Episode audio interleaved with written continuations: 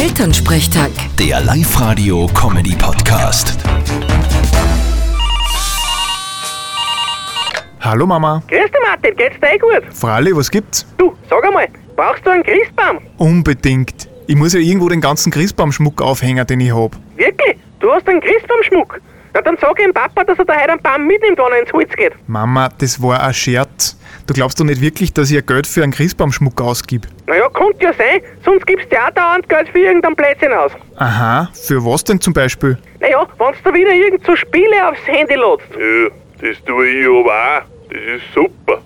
Da kann ich endlich zwei schnapsen und muss nicht mit dir spielen und die halbe gewinnen lassen, weil du sonst spinnst.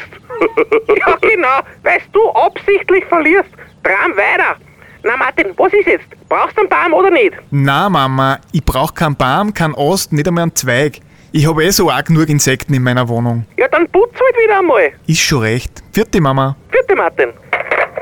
Elternsprechtag. Der Live-Radio-Comedy-Podcast.